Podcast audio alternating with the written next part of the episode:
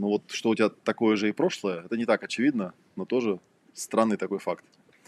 А, потом была лекция про общение и про эмпатию. А, тоже как бы, да, тема, в общем, довольно дежурная, потому что обычно человек же, когда приходит на какую-то проработку, он же не только наблюдает какие-то свои состояния, ему еще нужно рассказать об этих состояниях. Ну, например, мне, да, или там какому-то терапевту. Тут сразу куча проблем возникает, да, куча людей просто не умеют рассказывать о своих состояниях, просто они не обладают достаточным словарем, чтобы об этом рассказать. Большинство людей спросить там, что вы чувствуете, это прям большая проблема. Там книжка есть, эмоциональный компас, как раз про эмоции. Э, опять же, да, отчасти просто потому, что человек, как правило, торчит, вот психологи говорят, в одной акцентуации, то есть у него там любое непонятное переживание, он называет словом страх, и дальше он не заморачивается, да, что ты чувствуешь? Боюсь, все, боюсь. Вот, а другой там злится все время, там, ну и так далее. В общем, как бы ничего, э, ничего глубокого он вытащить не может. Э, второй момент заключается в том, что, конечно, когда я о чем-то рас... ну, а когда о чем-то рассказываю, там всегда есть две фазы. Вот сейчас, когда мы, у нас там будет маленькая наша практика, я там это опять буду объяснять, что всегда есть две фазы. Когда я прошу человека на чем-то сфокусироваться, есть фаза фокусирования, или можно назвать фазой медитации, да, когда человек просто чувствует и наблюдает. Важно, чтобы она была невербальная, чтобы он просто наблюдал, ну и, собственно, в медитации этим люди занимаются, да, сидят в безмолвии, ощущая пространство, себя, свое тело, наблюдают, что у них там происходит. Но это только половина дела, потому что вторая половина нужно же это как-то картировать, нужно понять, что ты там пронаблюдал. Лучший способ картирования это кому-нибудь рассказать. Есть такой же анекдот, да, когда э, там профессор жалуется, что он объясняет какую-то сложную тему студентам, типа раз объяснил, ничего не понимают, два объяснил, они ничего не понимают, три объяснил, уже сам все понял, а они все равно не понимают. И это как бы смешной анекдот, на самом деле примерно так и есть. Я могу внутри себя иметь очень отчетливое ощущение, что я что-то понимаю. Но при попытке кому-то что-то объяснить, выясняется, что, в общем, как бы я ничего не понимаю, потому что объяснить я не могу. А если я не могу объяснить, значит никакого общения не происходит. Ну и какой смысл в моем этом понимании? Хожу весь такой загадочный, да, я все понимаю. А рассказать никому об этом не могу, так, чтобы они поняли. Вот, и поэтому мне важно рассказать так, чтобы поняли. И вот когда понимают люди, да, происходит некий такой резонанс, как ни странно, нас ну, как я не знаю, это, видимо, как какую-то тяжесть там с себя снять, как будто бы возникает иллюзия, как будто ты кому-то что-то отдал, как-то отпускает сразу, да, ты понимаешь, что вокруг живые люди, они тебя понимают. Вот, а когда, ну, вот, собственно, там общение, есть еще слово эмпатия, да, эмпатия это такое понимание на уровне чувств, не на уровне там интеллекта, типа я понимаю, что с тобой происходит, а на уровне я понимаю, что ты чувствуешь. И тут как бы еще новый слой проблем возникает. То есть как рассказать другому человеку о своих чувствах так, чтобы он понял, что я чувствую понял, воспроизвел как-то, да, и, в общем, ко мне присоединился. Только тогда я, наверное, смогу как-то со своими травмами работать, потому что действительно, когда человек травмирован, травмируется человек от других людей, лечится тоже от других людей, и вообще, на самом деле, почти любую травму можно описать как некую неприятность, связанную с общением, да, или там подавленное общение, недонесенное какое-то общение, общение, которое вообще не состоялось. Ну, кстати, вот интересно, что я, когда уже был взрослым, Э, у меня четыре высших образования, ну, то есть я получал всякие дополнительные образования. Ну, когда я был просто студентом, там, понятно, не особо я над этим размышлял. То есть почему так происходит, когда профессор читает какую-то лекцию, у него сидит вся аудитория, ничего не понимает. Ну и при этом считается, что происходит процесс обучения, хотя там его объективно не происходит. У меня была, помню, такая история, когда я значит, решил стать психологом, решил влиться в профессиональную тусовку, нашел какую-то летнюю психологическую школу в Горном Алтае, думаю, ну поеду, если там все окажутся идиотами, по крайней мере, горы посмотрю. И там была такая история, ну, какая-то была, какие-то были вечерние посиделки, где преподаватели университета, там в основном были с, вот, э, с Алтайского университета, с Барнаула, рассказывали о своем жизненном опыте. Если они когда-нибудь, наверное, увидят, обидятся на то, что я это рассказываю. Но история была такая. Рассказывал декан факультета психологии и социологии, значит, студенткам старших курсов и студентам, ну, студенткам в основном, на психологию мужчины как не идут. А история была такая. Она училась в МГУ в Московском университете, и она рассказывает там с придыханием, говорит, вы знаете, вот у нас же был предмет общая психология. Вот нас на первом курсе читал гениальный психолог там какой-то там, Гальперин, он гений, он просто гений. У него на лекциях никто ничего не понимал вообще совсем. Вот я был отличница, сидел на первом ряду, все записывал, ничего не понимала совсем. Вот, э, это ладно, но вот когда второй курс там начался, то, значит, э, у нас там другой гениальный психолог преподавал, опять какое-то имя там называет, не буду врать. Да, тот вообще был гений, тут там даже отличники вообще ничего не понимали. Вот, и потом просто смотришь в ужасе на конспект, ничего не понимаешь. А я слушаю, ну, как бы я человек взрослый, думаю, странный вывод она делает, да, то есть профессор читает лекцию, его никто ни хрена не понимает. Из этого делается вывод не то, что профессор, простите, придурок, потому что его сюда вообще-то взяли, чтобы он преподавал а не чтобы никто ничего не понимал. А вывод делается, что он гениален. Ну, если он гениален, почему никто не понимает тогда, да, все он настолько, ге... ну, то есть, есть такая склонность, это особенно у, наверное, у нашей аудитории, просто когда я был взрослый, у меня вот это вот уже, ну, не прокатывала такая штука, я когда перестаю преподавателя понимать, я поднимаю руку и говорю, а что вы сейчас говорили, вот я ничего не понял, ну, я, я как бы не идиот, но я не понимаю, вот, и было очень забавно, когда начинают на тебя цикать, ну, типа того, что это ваши проблемы, молодой человек. Нет, это ваши проблемы. Я вам деньги заплатил, я пришел сюда научиться. Если вы меня не научили, значит, как бы это ваши проблемы. Потому что я за свои деньги хочу получить знания, а не сидеть тут, значит, и осознавать, что я, значит, э, дурак, да, это как вот недавно я попадалась картинка, когда разворот из дневника, и там красной ручкой написано, он там, ваш сын ничего не знает, да, и ответ папин написан, типа, я в курсе, я поэтому в школу и отправил. И, в принципе, совершенно логичное ну, как бы возражение, потому что действительно я пришел, потому что я ничего не знаю, и не ожидается, что я знаю. Я пришел сюда научиться. И вот эта вот штука, она с общением очень тоже тесно связана, что многие люди просто не понимают, в чем функция общения, да, что функция в том, что не просто там сидеть тут и вещать чего-то, да, а в том, чтобы на той стороне воспроизвели и поняли, что я им рассказал-то, чтобы они как-то могли это применить, использовать. А если я сижу там и там сыплю какими-то умными словами, умными фразами, а наука этим страдает очень сильно. То есть там читаешь фразы, они все такие наукообразные, такие классные, ничего не понятно, правда, то есть к чему они конкретно относятся, но звучит очень наукообразно. И ты думаешь, какие гениальные люди, да, написали все эти книги, читают эти лекции. А я просто не догоняю, видимо. Да, надо еще раз переслушать, да. Не, ну понятно, что, конечно, может быть факторы в том, что я тоже сам не особо, да, куку, но все-таки хотелось бы хоть какое-то равновесие. В общем, такая тема есть. Ну, а в терапии тоже это выражается в том, что действительно э, эффект вот этого отпускания, да, или там попуска наступает в тот момент, когда э, клиент что-то выгружает, и на самом деле я знаю как терапевт, то есть когда человек мне что-то рассказывает, и я не понимаю, для меня это такой маячок. То есть я его спрашиваю о том, чего я не понимаю. Потому что если я не понимаю, то, скорее всего, и он тоже не понимает. Ну, потому что я, в принципе, много людей видел с разными проблемами, обычно я их понимаю. Если я их не понимаю, я задаю об этом вопросы, или я чувствую, что он не понимает, то он в результате э, объяснения мне такими словами, чтобы я понял, тоже начинает понимать. Для него это важно. То есть у него происходит некое такое внутреннее, да, осознание, озарение, синхронизация какая-то. Он наконец-то начнет понимать, почему он там из-за чего-то переживает, скажем, да, из-за чего он там обычно не понимал, из-за чего это происходит. Так что общение такой фактор прям очень-очень важный. Потом была лекция про конфликты и проблемы. Ну, тоже там интересно, в общем. Вот вы сейчас, кстати, тоже на практике будем делать, там есть такие пять потоков, да. То есть берем какую-нибудь проблему и смотрим, как другой мне причинял чего-нибудь там, да, я другому, другой другому, и потом другой сам себе, я сам себе. И вот это вот как бы, когда я сам себе это причиняю, это самая интересная тема, потому что, естественно, все догадываются где-то смутно в глубине души, что если так разобраться со всеми своими неприятностями, то довольно легко можно прийти к не очень приятной мысли о том, что большая часть неприятностей я создаю себе сам, конечно же. То есть даже когда это делают другие люди, я же зачем-то с этими другими людьми взаимодействую, мог бы не взаимодействовать. Ну, там, понятно, я не беру там какие-то крайние случаи, да, когда меня там ножом режут на улице. Э, вот, а, в общем, такие бытовые какие-то вещи. Э, то есть, как бы конфликты и проблемы, они изначально, скорее всего, у меня внутри. И корешок тоже внутри, и корешок нужно искать в себе, и тогда становится понятно, как из этого всего выходить. А пока ты ходишь и считаешь, что это вот наружу там какие-то люди неправильные, все как-то не так делают, я-то, понятно, правильный. Вообще все правильно всегда делаю. Даже если не понимаю, да, то как бы проблема становится нерешаемой. Вот, и вот, кстати, крайняя лекция, предыдущая была, она была у нас про вину и ответственность. Очень интересная лекция получилась про то, что э, люди не отличают ответственность от вины, да, что есть ответственность. И мне очень нравится это определение, которое я всегда повторяю, да, что ответственность – это готовность и способность э, осознать себя источником и причиной того, что происходит. Вот это ответственность. Вот. А когда ты тебе просто говорят, ну, типа, ну, как сказать, когда ответственность используется в в том смысле, который используется в Уголовном кодексе, то есть как вина на самом деле, да, то есть бить будут, короче говоря, да, за что тебя бить будут, то это не совсем то же самое, потому что если я за что-то беру или несу ответственность, означает, что я могу быть причиной, я могу изменить это, ну, как-то повлиять. А если я повлиять не могу, то я хожу виноватый, и смысл эмоций вины теряется напрочь, потому что, собственно, вина-то, по идее, и задумана для того, чтобы ты, ну, как-то изнутри почувствовал, что что-то не так, и побежал и исправил.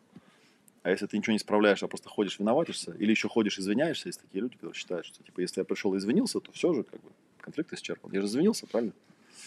А я вот всегда в недоумение впадал, думаю, ну и что, вот ты там сделал какую-то дрянь, и пришел, говоришь, извини. А что изменилось-то? Ну, ты сделал дрянь, я тебе сделал соответствующие выводы, я понимаю, что ты такой человек, который делает дрянь. Ну, как бы, то, что ты сказал, извини, ну, окей, да я, собственно, и не обижался, я просто тебе выводы определенные сделал. И эти выводы нет никакого повода изменять, просто потому, что ты мне пришел и сказал, извини. Нужно что-то другое сделать, видимо, да, чтобы как-то я там другие какие-то выводы тебе сделал, что ты действительно можешь быть ответственным человеком, например. И вот в итоге, значит, мы добрались до темы изменений. А, есть такое известное проклятие, якобы китайское, чтобы вы жили в эпоху перемен. На самом деле китайцы не в курсе, если вы не знаете. Нет у них, у них такого проклятия. Это придумал какой-то британский писатель, как обычно. Как и почти что все про Китай придумали британцы. Нас перевели потом, сказали, это вот в Китае там все изобрели.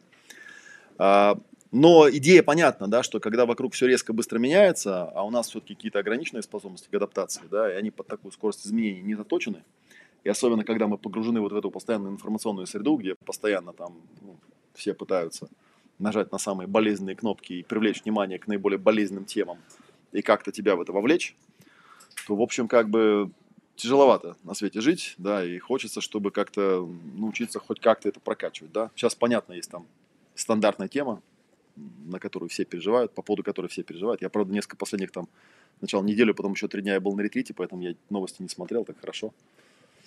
Э, с новостями, знаете же, есть какой эффект, да, что если неделю их не смотреть, через неделю открываешь, ничего не меняется вообще, вот ничего не произошло абсолютно. Можно и месяц не смотреть, через месяц откроете, тоже ничего не изменится.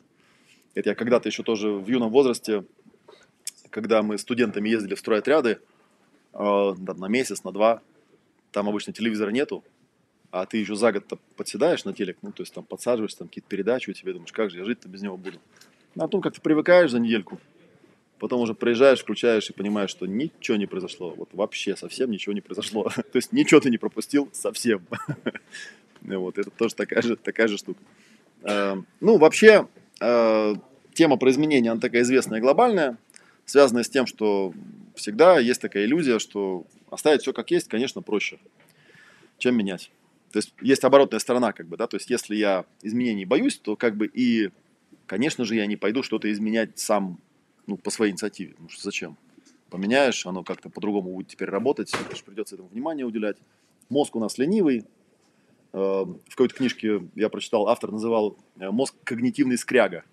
Ну, то есть, если у него есть какой-то рецепт, как что-то происходит, то как бы пусть так и происходит. Ничего менять не буду, потому что ресурс тратить не надо. Ты один раз придумал, и оно вот как-то там происходит.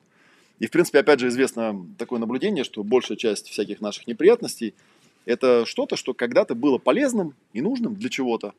Просто оно как-то ну, выпало из актуальности, выпало из контекста и работать продолжает. Вот, то есть, ну или есть там известные поговорки, да, что все наши недостатки – это продолжение наших достоинств. Это примерно же серии, да, что просто есть вещи, которые я умею. Там, я умею громко говорить, но где-то громко говорить, например, уместно, а где-то вообще неуместно. И, соответственно, я могу, например, подумать, что громко говорить не надо, и перестану громко говорить там, где надо. Ну, и опять возникнут неприятности. То есть простых решений нет. Приходится за раз все время думать. Вот надо тут или не надо там чего-нибудь делать, к примеру, да? Э, и, в общем, это тоже такой большой источник проблем. Потому что изменение – это всегда неизвестность, это всегда риск, это всегда неопределенность, вообще все остальное с этим связано. Вот, и как бы оставаться в такой коробочке привычности – в боксе в таком, да, это вроде такая опция безопасная. Хотя вот не так давно я тоже что-то там, что-то я там прорабатывал, нарисовалась у меня такая картинка.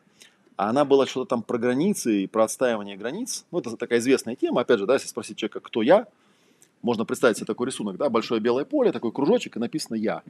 Ну, и, и задать себе вопрос, а что в этом кружочке? Вот что я называю этим словом «я»? На, на самом простом таком уровне можно сказать, я – это все, что я переживаю, ну, все мои переживания. Вот я их там как-то переживаю, это все мои мысли, картинки, ощущения, эмоции, это вот все как бы я. Соответственно, получается, все, что за пределами меня, это то, что я не переживаю или не хочу переживать, да, что частью меня не является. Есть какая-то граница, а, которая всегда интерактивна, потому что за пределами того, чем являюсь я, всегда есть куча переживаний, которые хотел бы пережить. Ну, что-нибудь приятное там же есть. Вот я хотел бы пережить, то есть хотел бы присоединить как бы к себе, да но не получается, например. И наоборот, конечно, там есть много всякого неприятного, что я бы никогда в жизни переживать не хотел. Оно же лезет, все время давит на меня, да. То есть, получается, мой этот несчастный пузырек, у него как бы все время такая э, пресс такой происходит снаружи, да. Ну и, собственно, поскольку пути получается два, надо или как бы расширяться, то есть что-то изменять, как-то расширяться, что-то делать такое, чего раньше никогда не делал, ходить куда-то, где никогда не был, Или придется тогда, ну, как бы сжиматься, да, и, собственно, если тебя совсем сожмет в точку, или даже вообще пропадешь, то это называется смерть, или пропадание там чего-то, и как бы ее не хотелось бы. И получается, что, опять же, без изменений никак не проживешь. Получается, что или я сам начну это делать, что-то менять, или, э, или меня вынудят. И тогда не факт, что эти изменения будут желательны для меня. Придется как-то меняться. Ну, обычно, конечно, большинство людей, они предпочитают дожидаться момента, когда вынуждают. Ну, потому что зачем как бы самому-то лезть, как бы, да, полезешь там чуть понаменяешь. Кроме того, всегда же обычно, вот если вы замечали, да, критикуют же тех людей, которые что-то делают, то есть которые активно что-то делают, потому что, ну, их легко критиковать. Сидишь на диване такой, да, вот, этот, вот, вот. Сам, главное, сам ты ничего не делаешь, как бы, тебя обвинить не в чем. Вот, поэтому, естественно, если тебя туда посадить, то не факт, что, опять же, точнее, не то, что не факт, а абсолютно стопроцентный факт, что тут же найдется множество диванных зрителей, которые скажут, ну, что ж ты так-то, да, можно же было вот так и вот это, как бы, да, и вообще ты все неправильно делаешь, да. Вот, были у нас такие, ну, целые политики были, которые этом один тут недавно такой умер. У него вся карьера была на этом построена, как бы, да, просто сидеть и рассказывать, как все все делают неправильно. Вот. Он бы тоже, он бы мог делать правильно, но вот его только выбирали на ту должность, где он мог только рассказывать о том, как все остальные все делают неправильно. А сам-то он, я не помню, что он сделал. Э, такого прям сильно повлиял. Может, я не прав, конечно. Просто я его помню очень давно. Я учился в Питере, и он изначально избирался из Питера. Вот, я помню, как он появился. Тоже, да, там все рассказывал, обещал, как скоро все изменится. Ну, в общем, не знаю, там что поменялось. Так что такая штука.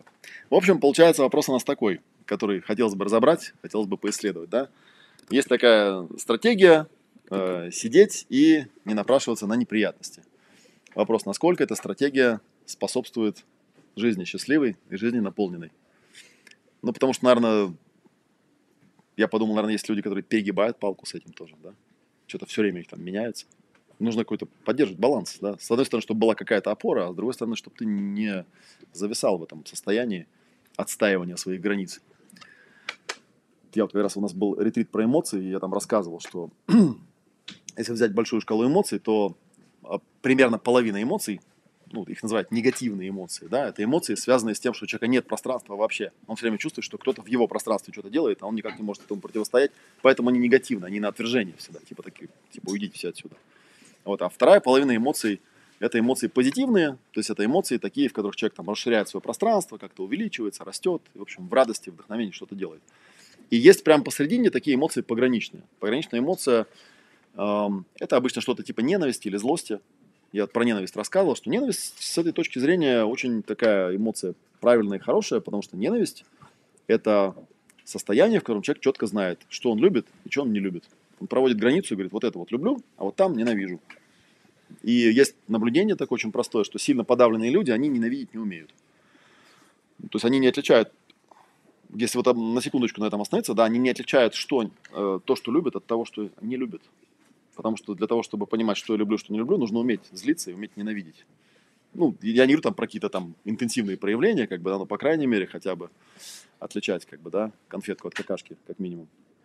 Потому что если ты их не отличаешь, то как-то плохо. Я тут в том году болел ковидом, у меня пропал нюх на два дня. У меня первая ужасная мысль была, я думаю, интересно, если я, простите, обкакаюсь, я об этом не узнаю, получается, да? То есть я буду ходить, мне все будут говорить, фу, а я буду говорить, что, нормально же все. Меня эта мысль приводила в ужас. Слава богу, через два дня все обратно включилось. Я стал бегать по дому, все обнюхивать, думаю, что тут уже накопилось у меня местами где-нибудь что-нибудь а я и не заметил. Вот то, то же самое примерно с, э, ну, с э, вот этими эмоциями пограничными. То есть эмоции, когда появляется забор такой, да, когда человек говорит, вот там дальше не мое, а вот тут вот мое. Ну и дальше, соответственно, он либо, опять же, либо что, он либо схлопываться будет начинать, то есть уходить в себя в негатив какой-то, или, или расширяться, то есть и все-таки больше позитив. Вот такая вот история про, про изменения.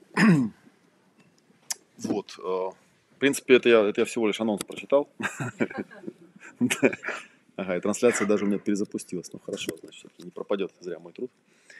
Вот. А, так что вот такая вот идея. То есть, если мы эти вещи... И они на самом деле в каком-то смысле идут в последовательности, потому что... Ну, вот почему я именно в такой последовательности тему выстраивал, потому что, ну да, если у меня проблема, ко мне приходит человек, и я не могу ему помочь, потому что у него на помощь э, какие-то свои там странные закидончики.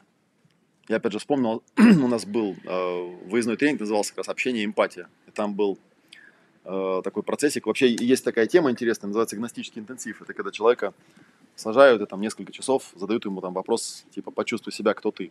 Ну, пока он там себя не почувствует. Вот. Ну, у некоторых получается, да. Но я когда очередной раз что-то там прокручивал в голове, то есть как он делается, как я объясняю людям, как его делают, вдруг подумал, а почему нет процесса «почувствуй меня», кто я для тебя? Это ж не менее интересно, как бы, да, приходит ко мне человек, я же не знаю, я понятия не имею, кого он перед собой видит. Это я там себя кем-то считаю, я же не знаю, кто он. Ну, может, он пришел ко мне и думает, что я врач, например, да, или что я спасатель, или что я волшебник, к примеру, да. И вот, а потом, естественно, оказывается, что я не волшебник, и он огорчается из-за этого, потому что он-то пришел с ожиданиями, с определенными. Никто у него эти ожидания не прояснил, то есть никто не выяснил у него, да, типа, ты на меня посмотри, скажи мне, я вообще кто для тебя? И это ужасная вещь, когда двух человек сажаешь, и они вот так вот друг друга некоторое время спрашивают, да, посмотри на меня, кто я. Это же, это же ужасно понять. Смотришь на человека и думаешь, кто это вообще, да? Вот я думал, что он тут сидит и меня слушает. Пока не поймешь, кто перед тобой. Или не почувствуешь. Не, ну, на самом деле, кстати, если немножечко отвлечься, это вот как раз в этом месте можно потих, потихонечку начать э, объяснять, как выглядит практика. Вообще говоря, э, кстати, вот здесь, как раз в белых облаках, я читал лекцию, я понял, что э, в тех техниках, которые я даю, есть очень много сходства с практиками работы с мантрами. То есть, когда берется какая-то формулировка, и человеку предлагается ее там или там, ну, в общем, как-то на ней фокусироваться, да, и наблюдать за своими переживаниями в тот момент, когда он на ней фокусируется. Вот обычно мантра представляет собой какую-то э, фразу загадочную на каком-то загадочном языке, на санскрите, например. Подразумевается, что она что-то обозначает, ну, потому что санскрит это волшебный язык, например, и на нем все вещи описываются такими, какие они есть. Это вполне возможно так и есть. Но я вам честно скажу, для большинства людей это ничего не обозначает. У меня был как-то однажды такой легкий приход, когда я... Э, это было лето, я путешествовал, я плыл на теплоходе по реке Волге, лежал на верхней палубе и ничего не делал. Вот, и слушал просто какую-то музыку. И там была какая-то очень красивая музыка, где какой-то женский голос, вот что-то там пел на каком-то языке, то ли на английском, то ли на санскрите, я не знаю. У меня просто есть такой глюк, я, я, у меня был период жизни, когда я был синхронным переводчиком. У меня остался такой рефлекс в мозгу. То есть, когда я слышу текст на непонятном языке, у меня мозг автоматически начинает мне ну, находить перевод. И как бы выдает подстрочником перевод. Ну, привычка такая, потому что я себя там тренировал довольно долго таким образом делать. У меня даже такая была история, когда я был у Шипиба на Амазонке. Там во время ритуала шаман тоже поет. Он поет на языке Шипиба. Ну, с вкраплениями испанских слов. ну, а язык Шипиба, понятно, никто не знает. Как его можно знать-то? Вот. Но вследствие того, что я был в измененном состоянии, у меня эта штука тоже включилась. И на утро там ребята говорят, интересно, о чем же там эти вот песни, песни, которые он поет? Да какая проблема-то? Я не знаю, у меня был подстрочный перевод. Так вот, к чему я рассказываю, я отвлекся. Я слушаю какую-то песню, вдруг понимаю, что это обыкновенная такая русская молитва Богородицы. Просто она переведена на другом языке поется, и она поется так красиво, что кажется, блин, какая офигенная песня. Это просто обычный, он довольно стандартный текст, он везде во всех религиях примерно одинаковый. Вот. И, ну, как бы на русском языке это как-то, ну, трудно себе представить, чтобы кто-то написал красивую музыку на текст «Отче наш», например, да, и это стало бы хитом. Все бы такие ходили бы и слушали в наушниках. Как прекрасно. Не знаю, может, есть такая тема. Ну, в общем, как бы, то есть, как-то нас это вовлекает. Короче говоря, возвращаясь к этой теме. Э, сама идея это очень простая. То есть, дается некий, некая фраза настроечная, и предлагается человеку э, на нее помедитировать, то есть понаблюдать, что в нем откликается в тот момент, когда эта фраза ему дается в качестве, ну, такого, как крючок э, с удочкой забрасывается, да, типа, что там у тебя на эту тему есть. Вот и фраза может быть очень простая, она может быть очень, какой-нибудь вопрос, например, да, типа из серии «Скажи мне, что ты думаешь прямо сейчас». Это вот такая мантра, она так звучит. «Скажи мне, что ты думаешь прямо сейчас». И очень важно научить человека, что первая фаза, фаза медитации, она заключается в том, что, ну, мы сейчас это сделаем. То есть, я, то есть фразы будут другие, конечно, но для примера. То есть ты просишь человека почувствовать пространство, почувствовать самого себя в этом пространстве, почувствовать свое тело и настроиться на эту фразу и понаблюдать, какие, соответственно, образы, ощущения, эмоции, мысли приходят, когда эту фразу он прокручивает. Самое забавное, что вообще не факт, что придет ответ на этот вопрос, потому что некоторые люди – очень далекие от психологии, они думают, что психолог с клиентом разговаривает. На самом деле нет. Ну, как вы, наверное, подозреваете, психологу, в общем-то, до лампочки, что там клиент выгружает. Посторонний человек пришел, деньги заплатил, любой каприз за ваши деньги. Можете мне сказки рассказывать, мне все равно. А, там эффект не в этом состоит. Эффект заключается в том, что когда я задаю какой-то вопрос специальный, проясняющий, мне важно, чтобы человек там закрыл глазки, сфокусировался и понаблюдал, что лично у него возникает в ответ на этот вопрос. Потому что вопросы, они специальные, они не просто так сформулированы. А, ну и, соответственно, у него там может прийти какой-то образ или какая-то картинка, или какое-то ощущение, или какая-то эмоция, или какая-то мысль, которая, возможно, является ключиком к тому состоянию, с которым он пытается разобраться в себе. И, естественно, что этот ключик совершенно не обязательно соответствует какой-то рациональной логике. Потому что в голове у человека все, особенно когда мы говорим там про какие-то травмирующие переживания, там все это склеено отнюдь не потому, что я когда-то взял так придумал, и теперь я от этого мучаюсь, потому что забыл передумать. Там все сложнее, там все склеено в кучу, и не факт, что э, очевидно с самого начала. Поэтому первая фаза всегда очень важна. То есть я проговариваю какой-то вопрос, э, клиент закрывает глаза, он наблюдает, а, есть разные описания, просто был человек, например, такой Юджин Джендлин, который придумал фокусирование. Точнее, он его не придумал, а описал. Он говорил, что это просто навык. Он исследовал успешных и неуспешных клиентов и наблюдал, чем они отличаются. И, в общем, случайно описал то, что, в принципе, описано другими были, было словами в других школах, что да, если ты задаешь человеку вопрос, как вот Юджин говорил, если я клиенту задаю вопрос, а он начинает мне отвечать раньше, чем через 30 секунд, я ему говорю, заткнись, пожалуйста, ты сначала сфокусируйся, понаблюдай, а потом отвечай. Потому что то, что мне сразу отвечаешь, это, это ты и так знаешь. Я это тоже так и знаю. Это вообще неинтересная часть. Зачем нам это нужно? Ты занырни туда, понаблюдай. Вот тогда будет интересно. А так, как бы, знаешь, такая тема. Вот. И на самом деле у меня была тоже история, когда у меня там была парочка неуспешных клиентов, у которых ничего не получалось. Я как бы знал этот нюанс, но как бы не в недостаточно явном виде. И у меня был такой один клиент, прям совсем у него ничего не получалось, и я ему однажды это объяснил. Я говорю, смотри, как оно работает. Да, сидишь ты, вот, есть я, есть ты. Я тебе говорю чего-нибудь. Ну, типа там, скажи мне, что ты думаешь прямо сейчас. И ты закрываешь глаза, чувствуешь пространство, себя, тело и наблюдаешь. Достаточно долго. Для того, чтобы что-то проявилось. Потому что смысл не в том, что я общаюсь с тобой. Меня вообще нет для тебя. Я просто тут искусственный интеллект, который тебе вопрос создает. И вот когда ты там что-то реально найдешь, какой-нибудь эпизод из прошлого, например, или какой-то там образ из будущего, или какое-то переживание в теле, или не в теле, там, в пространстве, или еще какую-нибудь эмоцию, вот тогда ты можешь попробовать открыть глаза и попробовать описать это, выгрузить, как бы, да, попробовать понять, что это там ты такое нащупал. Есть такая очень хорошая метафора, э, ну, как бы, есть известная такая фраза, что все ответы находятся внутри нас. Ну, и тогда логично возникает возражение, если они все внутри меня, почему я их не знаю тогда, если они все внутри меня. И, на мой взгляд, один из ответов на этот вопрос заключается в том, что Потому что то, что внутри меня, может быть очень большое. Да, я это называю внутренний слон. То есть там что-то внутри есть такое большое, а у меня внимание вот столько. Как в известной притче про слепых мудрецов, помните, которые там пришли в шестером, ну, они там спорили о том, что такое слон, вот, и пошли, значит, к этому слону, чтобы его потрогать. И одному попался хобот, там второму бивень, третьему нога, там четвертому туловище, ну и так далее. Ну и они стали там описывать каждый свое. Вот примерно то же самое и у нас. То есть там у нас внутри есть какой-то слон, там какая-то проблема или какая-то тема, но нам каждый раз то хвост попадется, то бивень. И, конечно, мы когда пытаемся понять, что это, непонятно. То есть нужно достаточно долго этого слона трогать, много раз. Почему мантры повторяются? Да, каждый, каждый раз, каждый цикл это такое прикосновение. Пошел, потрогал, хвост попался, непонятно. Пошел, потрогал, бивень попался, все равно непонятно. Ну и вот, а когда ты наберешь достаточное количество деталей, ты вдруг, а, кажется, я понимаю, это вот что это, да? То есть это такой способ. И почему я говорил, что вот важно, чтобы был, например, какой-нибудь блокнотик или ручка, потому что обычно я подозреваю, что у человека проблема в том, что ну, человек все-таки животное отчасти, да, оперативная память маленькая, внимания тоже мало. И, соответственно, он вот за один раз может только вот квадратный сантиметр этого слона увидеть и никакого вывода из этого не сделает. Но человек умеет говорить и писать. Он может записать, что он увидел. И еще раз записать, и еще раз записать, и еще раз записать. И в какой-то момент у него накопится достаточно много записей, чтобы увидеть не квадратный сантиметр слона, а более-менее какую-то обозримую часть ухо, например, да, что-нибудь такое. Поэтому это важно выгружать. То есть вторая фаза – это выгрузка. Первая фаза – вот фокусирование или медитация можно назвать, потому что она работает ровно так, как медитация. Ты проговариваешь себе какую-то фразу или кто-то тебе проговаривает.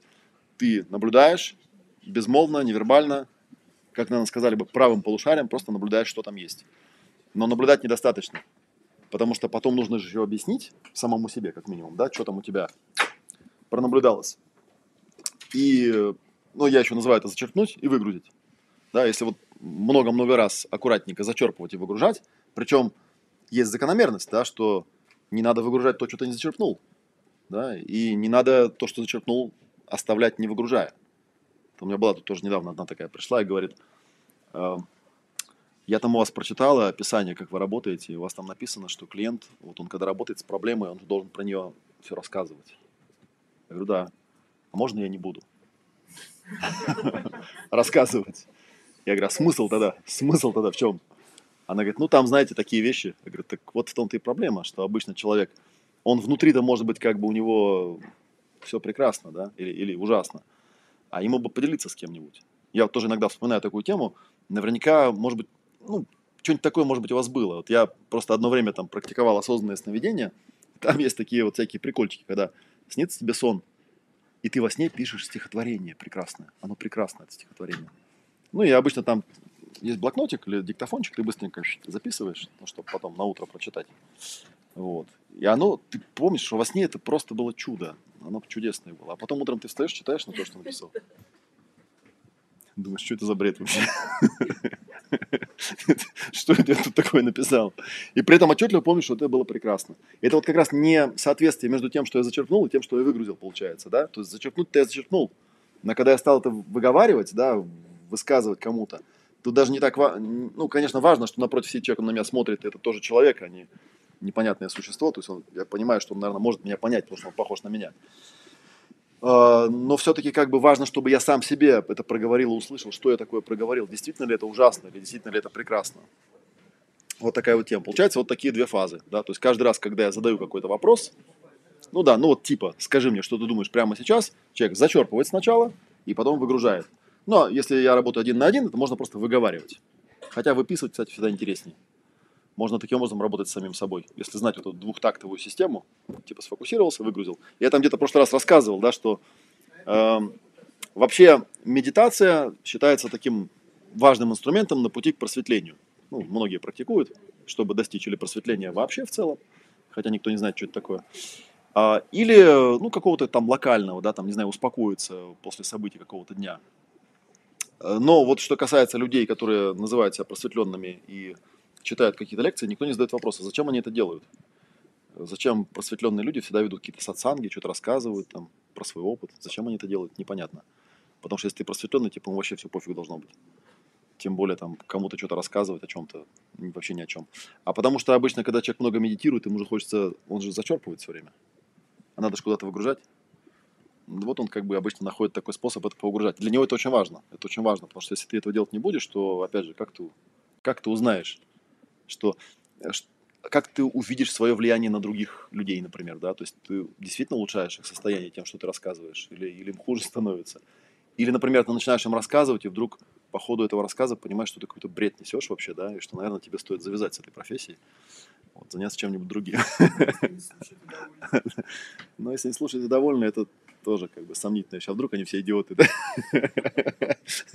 Ну, в общем, нужно смотреть на какие-то результаты. Да, результаты пока не опишешь чего-то э, словами какими-то, которые другие люди могут воспроизвести, и, соответственно, этим словам что-то сделать, ты никогда не поймешь, получился какой-то эффект или нет. Вот так и будешь ходить. У меня просто были тоже наблюдения, у меня были такие друзья, которые считали себя ужасно гениальными, э, обижались, когда с ними не обращались как с гениальными. Но когда я к ним подходил и просто начал спрашивать, ну, окей, я вот готов посидеть, послушать, ну, ты мне расскажи, в чем твоя гениальность-то, да? И человек начинал меня обижаться, на меня обижаться, типа, что ты проверяешь? Я говорю, нет, ну, мне же интересно. Ну, ты гений, давай, как бы, поделись. Вот как этот, про, вначале там, про профессора этого гениального рассказывал, да, вот он делится своей гениальностью. То есть смысл же не в том, что я скажу, Шурик, ты гений, а в том, что ты что-нибудь такое расскажешь, и я там бах, и увижу там небо в алмазах. Ну и все, сразу понятно, что человек гениальный. Потому что от обычного человека такого же не ожидаешь, что ты увидишь небо в алмазах. Так что такие дела. Так, ну что, давайте попробуем что-нибудь по поводу изменений э, поделать практическое. Я тут придумал вам сегодня практику на сегодня. Что мы попробуем попрояснять? Мы попробуем попрояснять ситуации, когда возникало желание что-то изменить. Например, у других возникало желание что-то изменить в вас, или у вас возникало желание что-то изменять в других. И понаблюдаем, что у нас повыгружается. Кстати говоря, все вот эти процессы, я их называю рекурсивные, потому что там эти вопросы задаются много раз. Они как раз интересны именно тем, что когда ты ощупаешь эту тему со всех сторон, этого слона, то обычно есть некое легонькое такое прояснение или просветление на эту тему. В данном случае на тему изменений. Например, почему я иногда хожу с другими людьми, мне очень хочется их поизменять. Или, например, почему я испытываю неприязнь в отношении тех людей, которые пытаются изменять меня. Или что-то во мне. Или почему иногда я не хочу в себе что-то менять, или хочу в себе что-то поменять, но у меня не получается. Там вот такие вот вещи. Так что вот. С этого момента, собственно говоря, я буду просто вам давать всякие инструкции, да, вы попробуйте их выполнять, ну и понаблюдаем, что у нас получится. У нас еще, я думаю, мы успеем доделать э, эту практику. И даже в конце немножечко поделиться э, впечатлениями, да, что у вас произошло. И, как обычно, я первым делом прошу людей почувствовать пространство. То есть сначала в буквальном смысле посмотреть вокруг. Мы находимся в прекрасном месте. Посмотреть, что перед вами, что у вас сзади, что у вас слева и справа, и даже что сверху и снизу. И почувствовать, что есть пространство. Оно больше, чем ваше тело, очевидно, да, в нем можно даже перемещаться. И как-то вот почувствовать, да, что я здесь. Потому что вот у меня, например, люди особо нет. Когда передо мной сидят тела, не факт, что они здесь люди. Они могут телами находиться здесь, а вниманием вообще не здесь. И, соответственно, что бы я им там ни говорил, какие бы практики ни предлагал, у них не получится. Почувствовали пространство? Ну, вот теперь сделайте вдох-выдох, попробуйте закрыть глаза и убедиться, что пространство никуда не пропадает, что все равно я могу направлять внимание и вперед, и назад, и влево, и вправо, и вверх, и вниз, и знать, что там тоже есть место какое-то, да, что я там могу перемещаться, хоть я его и не вижу – более того, с закрытыми глазами, наверное, даже интереснее понаблюдать, что у меня внутри, в моем пространстве. Да? Там можно понаблюдать какие-то картинки, ощущения, эмоции, мысли, которые возникают. Но пока как бы особого повода нет, да, по поводу чего они будут возникать, но иногда по умолчанию там много чего. Вот пока вы с закрытыми глазами чувствуете пространство, я, опять же, пару стандартных фраз скажу.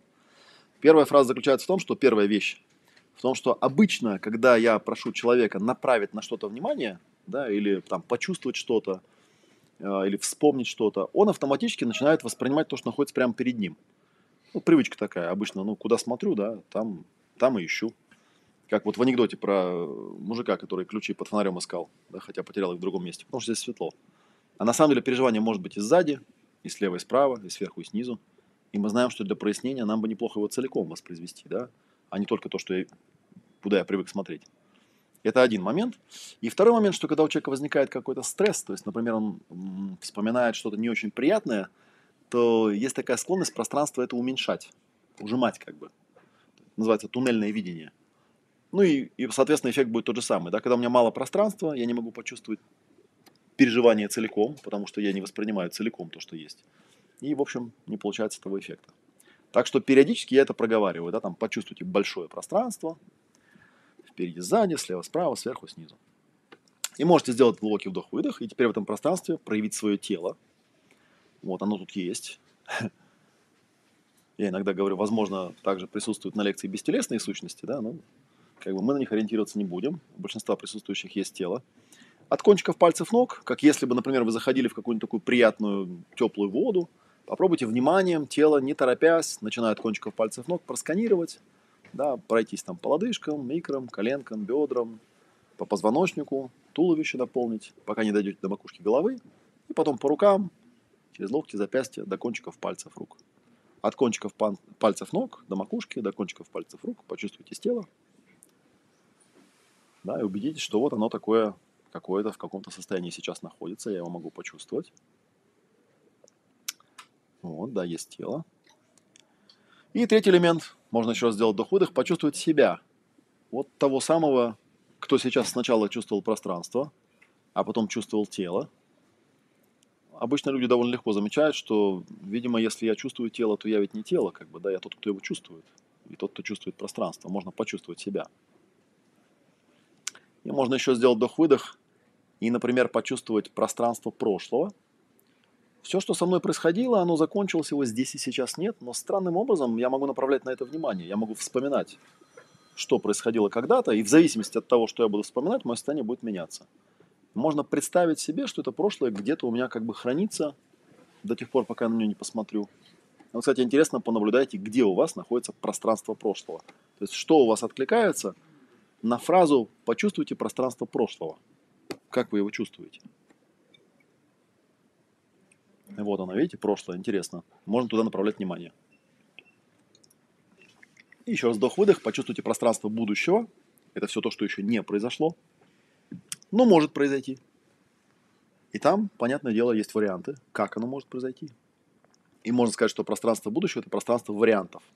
Там есть все варианты. И удивительно то, что в зависимости от того, на какой вариант я буду направлять внимание, тоже я буду по-разному себя чувствовать. Вот такая странная штука. Но и есть пространство, в котором все эти варианты содержатся, и можно его почувствовать. Понаблюдайте, что у вас откликается, когда я вам говорю, почувствуйте пространство будущего. Где оно у вас, например, локализуется? Можете вы как-то его определиться? Вот. Ну, соответственно, есть пространство прошлого, пространство будущего. Есть я здесь и сейчас, в настоящем времени.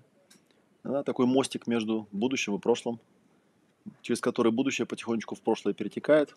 Возможно, я даже могу как-то на это влиять, выбирать, что именно из будущего перетечет в прошлое и станет прошлым. И это очень тоже важный момент, да, здесь и сейчас ощущать себя, потому что здесь сейчас вот как раз тот, та самая ключевая точка, в которой можно чем-то поуправлять. Вот, ну и, соответственно, теперь я вам буду давать всякие инструкции, что нужно будет почувствовать. вот, и первая инструкция будет такая. Направьте свое внимание на пространство прошлого и найдите там в прошлом переживание, когда кто-то другой хотел изменить что-то в вас. И понаблюдайте, что проявится. Пространство прошлого кто-то другой что-то хотел в вас изменить. Понаблюдайте, какие картинки, ощущения, эмоции, мысли появляются, когда вы направляете внимание на пространство прошлого, наблюдаете, а есть ли там какая-нибудь ситуация, когда кто-то другой что-то во мне хотел изменить,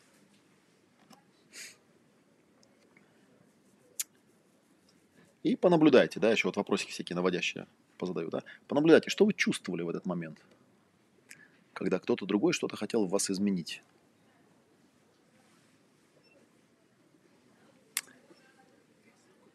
Попробуйте задать вопрос, а зачем он это делал?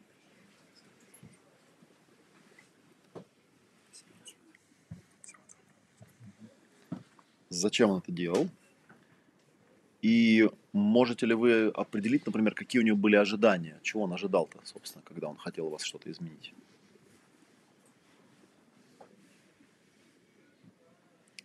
Ну, еще вопросы, получилось у него или нет?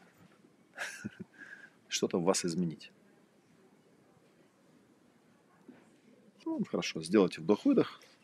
Ну и запишите, если у вас что-то там такое интересное проявилось, можете себе записать или как-то там проговорить, как-то пометить, что у вас проявилось когда вы, направляя внимание на пространство прошлого, искали там какую-нибудь ситуацию, когда кто-то другой что-то хотел в вас изменить.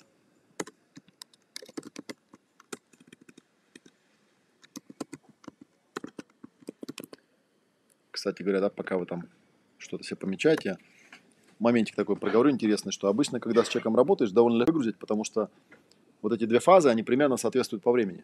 То есть, если попадается болтливый клиент, как правило, он ничего не прорабатывает. И, то есть, человек завис и молчит просто, да, тоже как бы это не совсем правильно, нужно куда-то выгружать. Просто если ты завис и э, никуда это не выгружаешь, то ты, может быть, что-то и поймаешь, но ты потом выйдешь и вообще не вспомнишь даже, что было. Что-то было, что было непонятно. Поэтому такой вот важненький момент. Хорошо? Сделаем глубокий вдох-выдох еще раз, да, большое пространство, себя, свое тело. И второй вопрос будет такой. Ощущая себя в настоящем времени, попробуйте в настоящем времени отметить какую-то ситуацию, когда кто-то другой хочет в вас что-то изменить. В настоящем времени.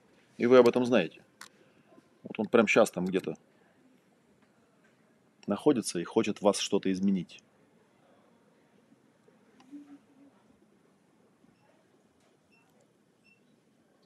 И понаблюдайте, что вы при этом чувствуете по поводу этой ситуации, когда кто-то другой что-то хочет вас изменить.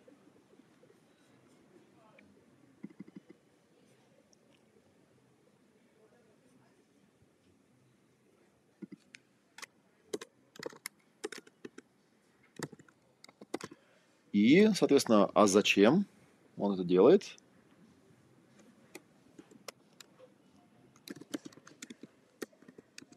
И есть у него какие-то ожидания, понятные вам? Ну и финальный вопрос, и что у него получается? Получается у него изменить-то это в вас?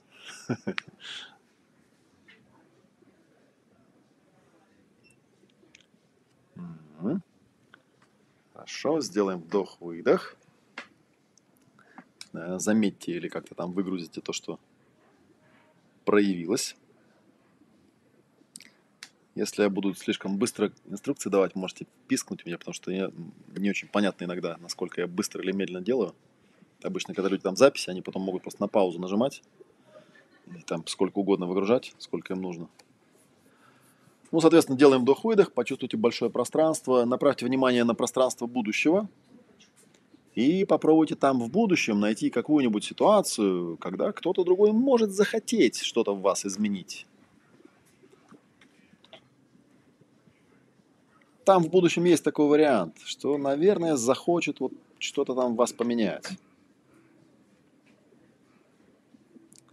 И понаблюдайте, а что вы чувствуете по этому поводу?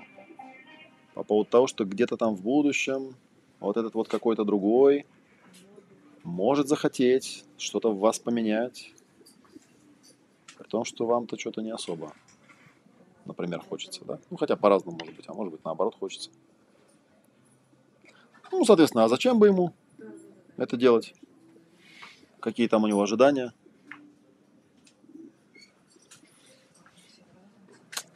И как вы думаете, получится у него или не получится? Вот там в будущем это в вас изменить.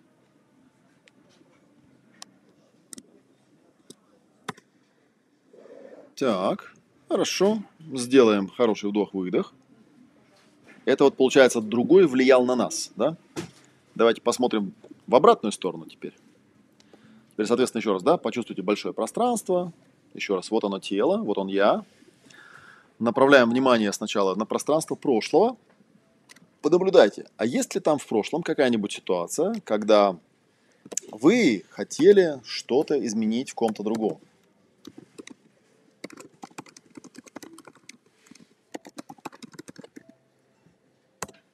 То есть мантра у нас такая. Я в прошлом хотел что-то в ком-то другом изменить. Ну, соответственно, понаблюдайте, да, что вы чувствуете по этому поводу. Вот по поводу той прошлой ситуации, когда что-то в другом хотел изменить.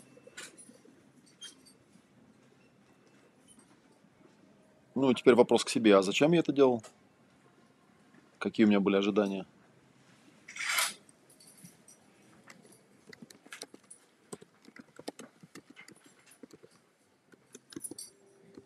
Ну и, собственно, получилось у меня это сделать или нет?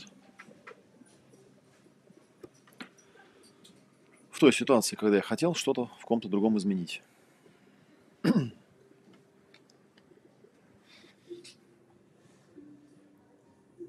Так, сделаем вдох-выдох. Так, ну и пройдемся. Теперь я чувствую себя здесь и сейчас, в настоящем времени. Почувствуйте пространство, себя, свое тело. И здесь сейчас, в настоящем времени, найдите какую-нибудь ситуацию, когда вы хотите, вот прям я хочу в ком-то другом что-то изменить, прям сейчас хочу, в настоящем времени. Вот прям тут сижу и думаю, неплохо бы вот эту вот штуку в другом изменить. Понаблюдайте, есть у вас что-нибудь такое, что хочется в другом изменить прямо сейчас?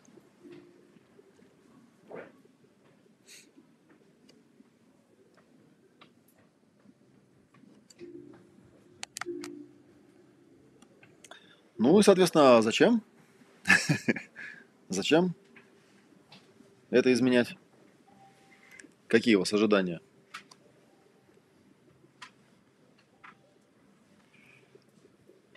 Ну и вопрос, а получается, в принципе, как-то, да, как-то все-таки сподвигнуть его к тому, чтобы эти изменения начали происходить.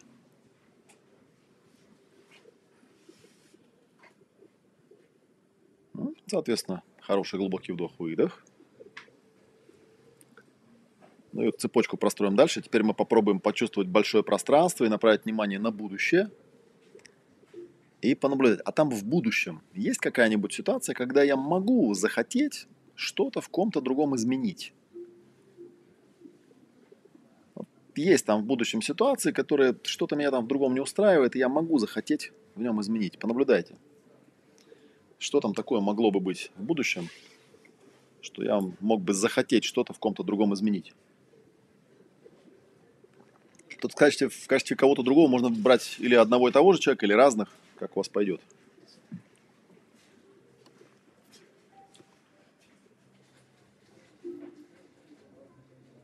Ну, соответственно, что я чувствую, а зачем бы мне это все делать, какие у меня ожидания, зачем это я могу захотеть в нем что-то менять.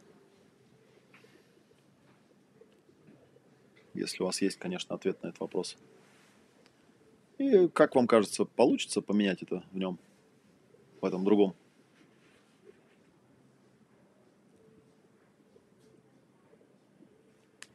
Угу. Хороший вдох-выдох сделаем видите, уже как бы, да, сама собой, в принципе, назревает вопрос, да, что вообще есть такая же тема на тему принятия того всего или там кого-то другого, как есть, да. А тут не про это, тут про изменения. Про изменения. Ну, еще раз тогда почувствуем. Так, у нас третий поток. Почувствуем большое пространство. Себя и свое тело еще разочек. И опять начнем с прошлого. Направим внимание на пространство прошлого и попробуем найти там какую-нибудь ситуацию, ну, которая как-то вас впечатлила или задела, когда другой что-то хотел изменить в, ну, в другом. Другой в другом. Хотел что-то поменять. Обычно, кстати, всякие психоаналитики считают, что это, конечно, про папу и маму, потому что что нас впечатляет сильнее всего? Это когда где-то там в прошлом какой-то значимый другой, какого-то другого значимого пытался как-то изменить. Там в прошлом много таких эпизодов было, когда другой пытался другого изменить.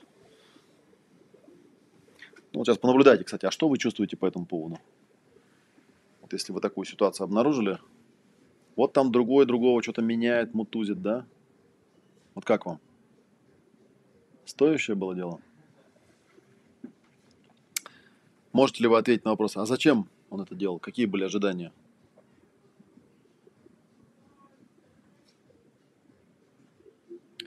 И получилось ли у него изменить что-то в другом?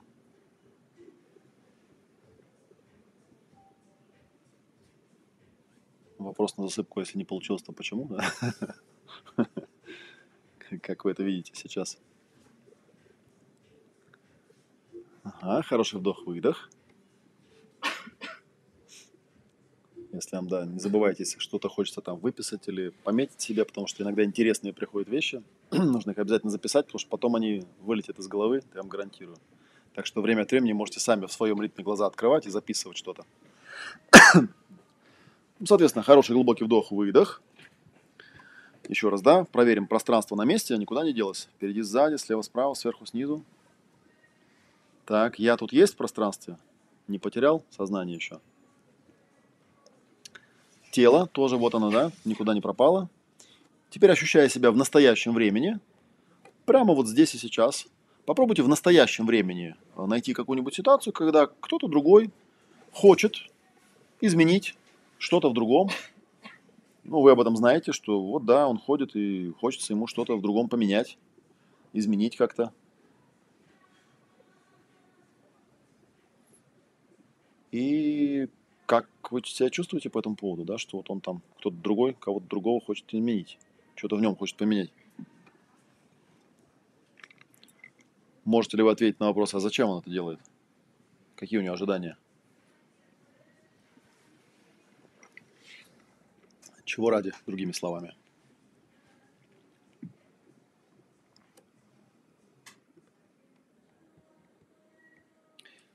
И получается ли у него? ну, как-то сподвигнуть от того другого к тому, чтобы он все-таки изменился.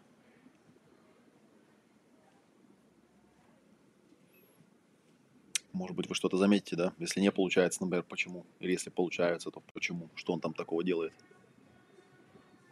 Потому что это важный моментик, да? Хорошо, сделаем глубокий вдох-выдох. Еще раз проверим. Пространство, я, мое тело. Теперь направляем внимание на пространство будущего. И понаблюдаем, а там в будущем а, есть ли какая-нибудь ситуация, когда кто-то другой может захотеть что-то изменить в другом пространство будущего, другой может захотеть что-то в другом изменить. Сейчас пока он не хочет, ну, захочет ведь, зараза. Ну, соответственно, что вы по этому поводу чувствуете? По поводу того, что, скорее всего, не захочет тот другой оставлять все как есть, а вот захочет что-то поменять. И зачем он будет это делать? Какие у него ожидания будут?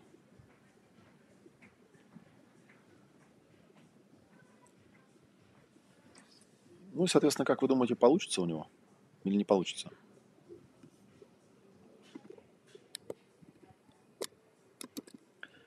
Можете ли вы какие-то выводы об этом сделать?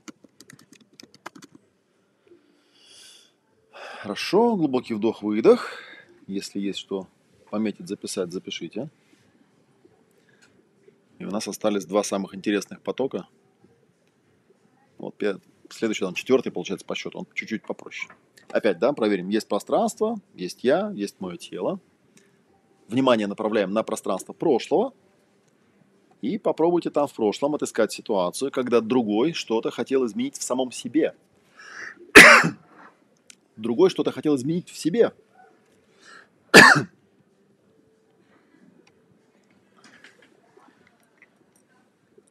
И вот он там в прошлом что-то в себе хотел изменить.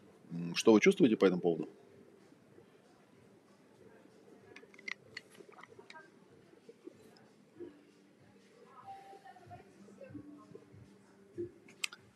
И зачем он это делал? Какие у него были ожидания? Зачем это он вдруг захотел вот это вот что-то там в себе изменить?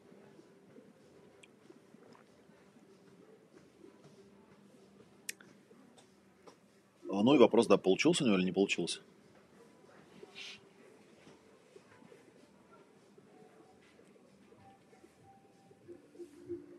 Вот, это была ситуация в прошлом.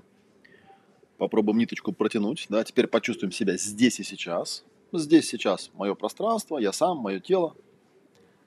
И попробуйте здесь и сейчас найти какую-нибудь ситуацию, когда другой хочет что-то в самом себе изменить. Ну и вы об этом знаете что вот он что-то хочет поменять, ему это почему-то важно. Да, ну и понаблюдайте, а зачем? Зачем он это делает? Зачем он хочет себе что-то изменить? Какие у него ожидания?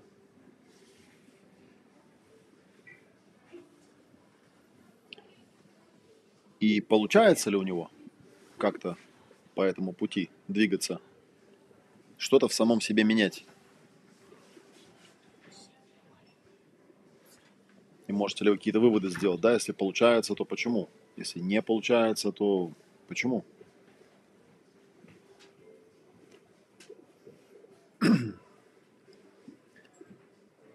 Ага, сделаем вдох-выдох. И, соответственно, теперь у нас пространство будущего. Посмотрим еще и туда ощущая пространство будущего, понаблюдайте. А есть ли там где-нибудь какая-нибудь ситуация, когда другой может захотеть что-то в себе изменить? Он пока еще не хочет, но там вот в будущем захочет. Как-то понятно, что, наверное, захочет. Другой в будущем захочет что-то в самом себе изменить. И что вы чувствуете по этому поводу?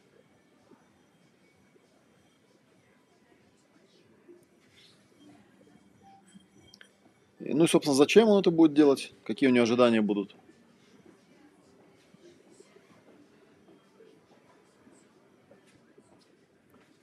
И как вы думаете, получится у него или нет?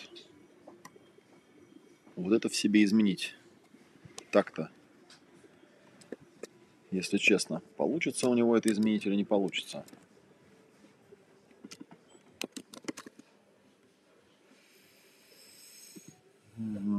И сделаем вдох-выдох, понаблюдаем, могу ли я какие-то выводы сделать из наблюдения за прошлым, настоящим и будущим ситуациями, где другой что-то в себе хотел изменить, хотел, хочет, может захотеть. Могу ли я извлечь из этого какой-то позитивчик, например, понять, как он это делает, или наоборот, впасть в пессимизм и понять, что да никто в себе ничего поменять не может никогда. И понятно даже почему. Потому что это мне нужно для, собственно, еще одного потока, самого интересного. Для него еще раз я попрошу сделать вдох-выдох, да, еще раз проверить пространство, большое пространство, в пространстве вот он я, осознающий, и есть мое тело.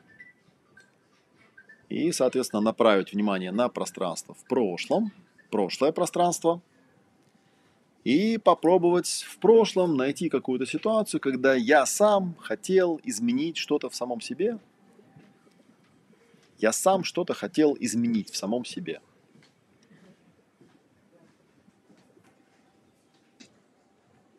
Сто процентов такое было. И понаблюдайте, вот что я чувствую по этому поводу. Вот хотел же изменить там в прошлом вот это вот в себе? Хотел. А зачем я это делал? Какие были ожидания?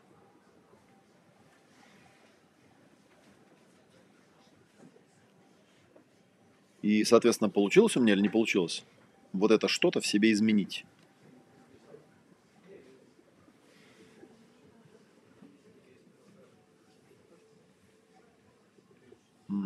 И сделаем хороший вдох-выдох. Да, это было в прошлом. И почувствуем себя здесь и сейчас. Пространство, себя самого, свое тело здесь и сейчас и понаблюдаем. А здесь и сейчас.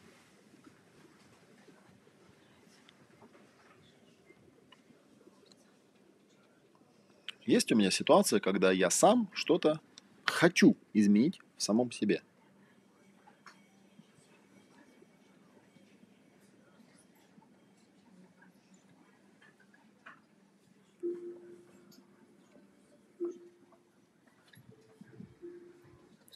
Ну, соответственно, что я чувствую по этому поводу?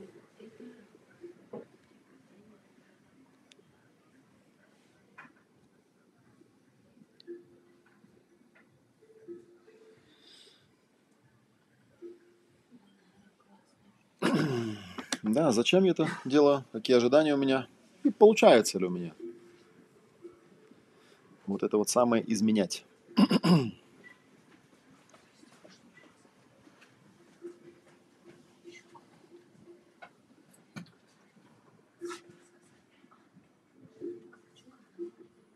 Так, сделаем вдох-выдох. И ниточку протянем чуть подальше. Еще раз проверим, да, есть большое пространство. Я направляю внимание в пространство будущего. И попробую найти. А там в будущем есть какая-нибудь ситуация, когда я могу захотеть. Вот могу захотеть что-нибудь в себе изменить. Пока еще не хочу, но могу.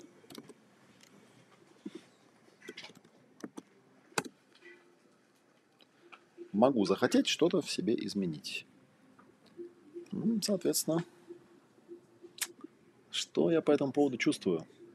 Сейчас-то вроде пока ок, да, но вот там в будущем могу захотеть это изменить. И зачем бы мне это? Какие у меня ожидания?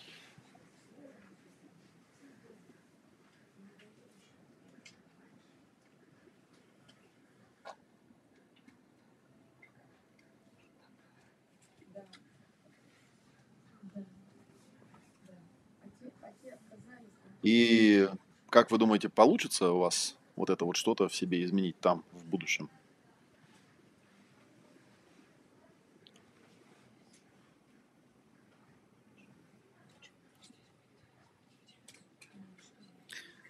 Так, и сделаю хороший вдох-выдох, да, и понаблюдаю. Еще раз, да, вот пространство целиком, прошлое, настоящее, будущее по поводу изменения чего-то в самом себе. Что-нибудь интересное я смог нащупать? С чего это вдруг мне бы чего-то в себе в самом хотеть изменять, получается ли это у меня? Ну и еще раз сделаем вдох-выдох, да, и попробуем глобальненько посмотреть, да, вот мы прошли по пяти вариантам. На самом деле понятно, что все эти вопросы нужно задавать не, не так, как я сделал по одному разу, а нужно как бы циклически задавать, да. Но я просто напомню, о чем я спрашивал. Я спрашивал, понаблюдать в прошлом, когда кто-то другой что-то хотел в вас изменить, понаблюдать в прошлом, когда кто-то другой, э, понаблюдать в настоящем, когда кто-то другой хочет что-то изменить прямо сейчас, и понаблюдать в будущем, когда другой может захотеть что-то в вас поменять. И потом я просил вас понаблюдать, когда вы в прошлом хотели что-то изменить в ком-то другом, в настоящем времени хотите что-то в другом поменять, и в будущем можете захотеть что-то там в другом поменять. И потом, соответственно, спрашивал о том, как в прошлом другой что-то в другом хотел поменять, в настоящем другой что-то в другом хочет поменять, и в будущем может захотеть поменять. И два последних было, да, когда другой в прошлом что-то в себе хотел поменять, в настоящем хочет, или в будущем может захотеть. И, соответственно, я сам что-то там в прошлом в себе хотел поменять, что-то прямо сейчас хочу поменять в настоящем времени, а что-то могу захотеть поменять в самом себе. И каждый раз было интересно вот поотслеживать вот эти вот, да, моменты. Э, что я чувствую по этому поводу, а зачем я это делаю. Это важный момент, да, потому что, э, отвлекаясь в сторону, я часто рассказываю, в этот раз не рассказывал, да, что вообще говоря, когда человек приходит, э, ну, там что-то прояснить, там, да, на сессию, например, или на занятие, у него всегда все проблемы делятся на две категории, да. Первая – это когда что-то есть, а хочется, чтобы не было, а вторая, когда что-то нет, а хочется, чтобы было. Ну, то есть, как бы это то, что есть, реальность, да, и ожидания. И они обычно не совпадают. Потому что если бы они совпадали бы, то что бы он пришел? Если то, что есть, совпадает с тем, что я хочу, ну, как бы все, вопрос закрыт. Пребывай в блаженстве. Вот. Ну и, соответственно, все напряжение, оно возникает между этими вещами, да, когда мне хочется изменить. Мне же хочется из точки А, из того, что есть, а хочется, чтобы, в принципе, было как-то по-другому, попасть вот в эту вот, в точку Б, в то, чего пока еще нет, а хочется, чтобы было. Вот сюда хочется измениться, куда-то вот сюда. И вот как я там получается у меня или нет. И там обычно вот когда рассказываю про это, я говорю, и вот как раз а, энергия, которая требуется для этого, для того, чтобы отсюда попасть сюда, обычно называется эмоцией. Но на самом деле адекватных людей, то есть те, которые испытывают эмоции, адекватные, те, которые помогают из точки А попасть в точку Б, довольно мало. В большинстве случаев, когда люди эмоции испытывают, они у них, ну, просто эмоции. Например, они сидят в точке А и орут, например, и думают, что если долго орать, то что-нибудь изменится. Вот. Или, или они там сидят в интернете и пишут мнение по поводу всего на свете, как бы думают, что если они это мнение свое будут высказывать, то что-то в этом мире изменится. Но оно, скорее всего, не изменится, да. Здесь примерно такая же тема, да, но она была с акцентом именно на изменение такое, да, что вот как бы хотел изменить, хотел другой в себе, я в себе, другой в другом, другой во мне, я в других, там, да, и если вот эти, этого слона пощупать, то есть если эти вопросы циклически там прогнать несколько раз, можно очень много интересного узнать про себя узнать, что меня в этой жизни не устраивает, например, в других и в себе, зачем я это все пытаюсь менять, и получается ли у меня, например. Потому что иногда бывают очень странные сюжеты. я сейчас пока выгружал, вспомнил, я тоже там пока что-то веду, у меня там всякие приходят воспоминания, мне вот вспомнилась такая история. У меня мама с папой э, ну, обычно всегда ругались целыми днями, с утра до вечера. Ну, то есть там мама бухтела что-то там, все время она была недовольна, что-то там бухтела, бухтела. Ну, в принципе, когда, пока я с ними жил и был еще ребенком, я не особо обращал внимание, видимо, просто не ощущал по контрасту. Но у меня был опыт, когда я уже взрослым человеком попал однажды к ним в дом, и вот как бы там неделю наблюдал вот этот вот паттерн, когда там мама там ду-ду-ду-ду-ду-ду-ду, папа терпит, терпит, терпит, терпит, он психанет, вот на какое-то время заканчивается, минут на 15, и опять начинается. Ну и я как-то однажды пошел к маме, говорю, мам, а вот ты что бухтишь все время вот это вот? А она говорит, ну, типа, хочу там изменить что-то в нем. Я говорю, ну, я тебя вот лет 30 уже как бы знаю, вас обоих как бы, что, помогает? Она говорит, нет. Говорит, так может как-то по-другому попробовать? Она говорит, ну, а как по-другому? Я не знаю. И, ну, и я спрашиваю, а что ты бухтишь-то? Она говорит, ну, я ему там говорю, например, сделать какие-то дела, а он их не делает. Вот, и поэтому я вот бухчу. Я говорю, а, ну, это понятно. Пошел к папе, говорю, ты знаешь, что он тебя бухтит? Он говорит, нет. Ну, не знаю, говорит, привычка такая просто. ну, она говорит, что дает тебе всякие задания, там, дела, которые нужно сделать, а ты про них забываешь. Он говорит, да, есть такая фигня. Говорю, а почему забываешь? Говорит, я не знаю, я прихожу домой, помню, что-то надо сделать, а что не помню. Ну, я, он, у меня папа был военный, он, у него хобби было поспать. Он спать ложился просто и все. Вот. Я говорю, о, как интересно. Пошел обратно к маме, говорю, знаешь, почему он не делает дела-то, которые ты ему значит, просишь сделать? Она говорит, почему? Я говорю, он их забывает. Она говорит, ну вот я поэтому напоминаю. Я говорю, так не помогает же, видишь. Ну да, а что делать? Я говорю, я не знаю, сейчас я похожу, подумаю. Вот, потом я пришел, говорю, я знаете, что могу предложить? Берете, покупаете маркер такой, знаете, для белой доски. И на холодильнике, если надо сделать какие дела, пишешь на холодильнике. Пункт первый, сделать вот это. Интересно, да. Я пошел к отцу, говорю, короче, там на холодильнике тебе надо будет писать, а ты, ну, если забыл, что надо сделать, идешь к холодильнику, смотришь, сделал, стер. И они мне говорят, какой ты гениальный. Как вы думаете, купили или не маркер после этого? Конечно же нет. Ну, а я просто там через две недели понял, что я жить не могу просто вот. Ну, просто вот люди зачем-то так вот себя ведут. И на самом деле это, ну, это мелкий такой бытовой пример, но на самом деле это сплошь рядом такая фигня происходит. То есть, когда ты вот сам, там, ладно, другие люди, понятно, там легко у них это увидеть.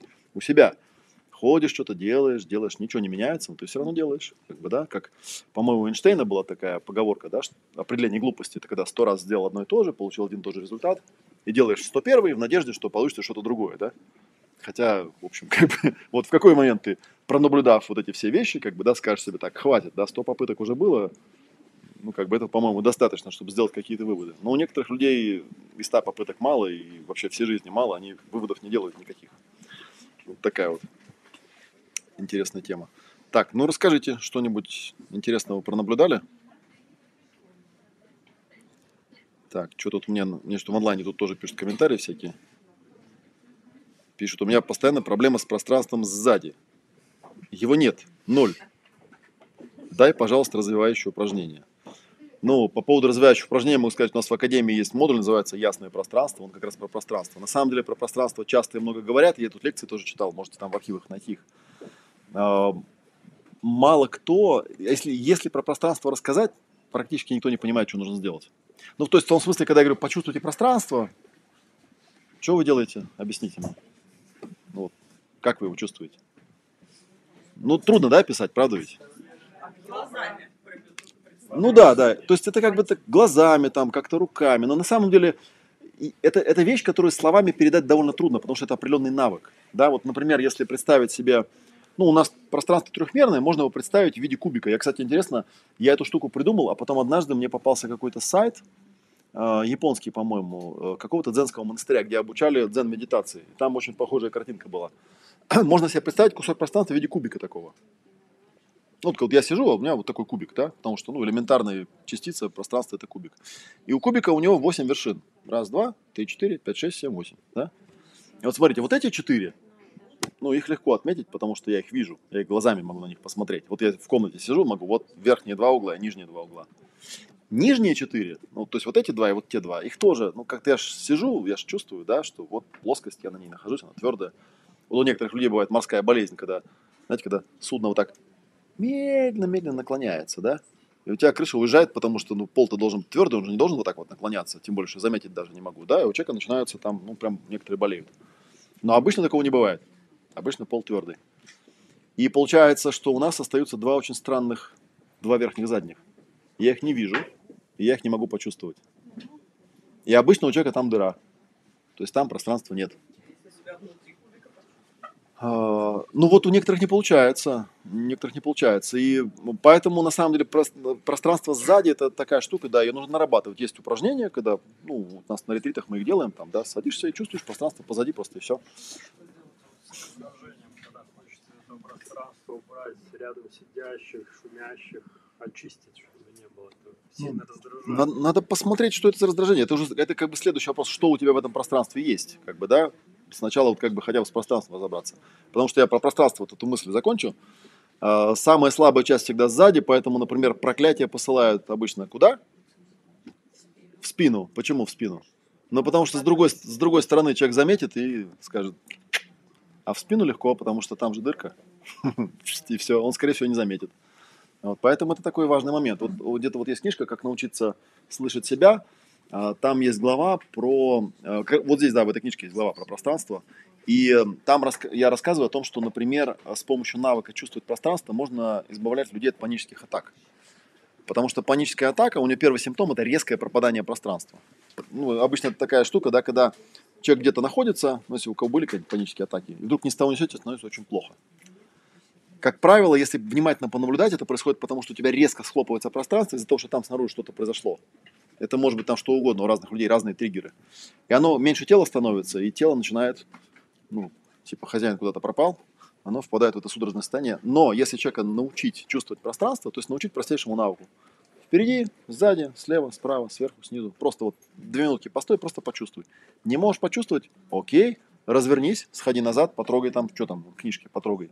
Вернись на место, почувствуй. Ты же знаешь, что они там есть. Там есть пространство. Там есть возможность туда переместиться, и вот ее там довольно много. Вот. Иногда приходится с людьми довольно много работать. Вот я уж, раз уж эту тему зацепили, э, у меня была история, когда ко мне э, муж там привез жену, у которой было три ходки в дурку, и он говорит, она, ну, как бы известно, что у нее есть там какая-то травма, но она не может ее проработать, потому что когда начинает это вспоминать, у нее начинается вот это предистерическое паническое состояние, ее просто зарубает и все. И, ну, только вот на таблетках могут ее вытаскивать, больше никак. Ну, типа, ходите поработать. И мы с ней э, делали очень простой процесс. Мы с ней ходили по комнате и трогали предметы. То есть я ей показывал всякие предметы, говорил, видишь, вот книжка Бориса Гребенщикова. Она говорит, вижу. Ну и там типа подойди и потрогай ее. Она подходила, трогала, спрашивала, ну и что ты замечаешь про нее? Она говорила, ну там такая-то книжка. И все, это все, что мы делали, рекурсивно. И после какой-то там, и вот так часа по полтора каждый день мы это делали регулярно. И на какой-то, это называется объективная проработка через объективные, э, объективный процесс. И она после пятой сессии приходит и говорит, или перед пятой, говорит, так странно вообще. Я говорю, что странно? Мы же с тобой ничего не делаем. Ну так, со стороны, если посмотреть в окно, да, ходят два человека, ну, два идиота, да, один говорит, видишь ручку? Ну, в двери, да, вижу. Подойди к ней, потрогай. Ну, что, как? И больше мы ничего не делаем. И я говорю, а что странно-то? Говорит, а странно то, что мне лучше становится. Каждый раз мне с каждым днем становится все лучше, лучше, лучше. Прям реально улучшается состояние. Почему? Потому что пространство возникает у человека. Пространство – это потенциальное, что вот это все, оно мне доступно. И я могу туда переместиться, потрогать, там, я знаю, что я могу. Это, ощу... это ощущение, оно присутствует. Ну, у некоторых людей его нет просто и все. Вот. А уже вторая тема, это вот, э, если ты наблюдаешь пространство, закрываешь когда глаза, то есть когда идет уже не о том, что я вижу, да, а скорее больше о том, что я чувствую. Вот там уже интереснее. Потому что, конечно, когда ходят там, ну, тут такой смесь, да, когда ходят люди шумят, э, но можно научиться, да, создавать такое пространство, в котором даже шуметь люди перестают. Потому что они это чувствуют. Как-то это принять, да, шум, в принципе, это нормально в целом. Ну, я бы сказал, что это просто как навык.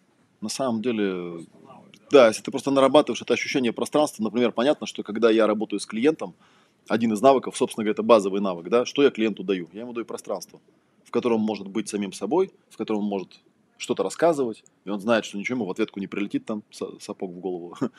Вот. И оно радикально, эм, его состояние и готовность вот что-то о себе понимать, оно очень сильно зависит от того, кто ему это пространство дает. Мы же замечали, собственно, если вернуться к тему про просветленных мастеров, что они дают в основном? Просто пространство. Ты приходишь, ты понимаешь, что вот здесь рядом с ним по какой-то непонятной причине я прям вот... Фу. А вот этого возьми человека, а вот с ним вот нет. Вот он мне не дает пространства, он не может мне его дать.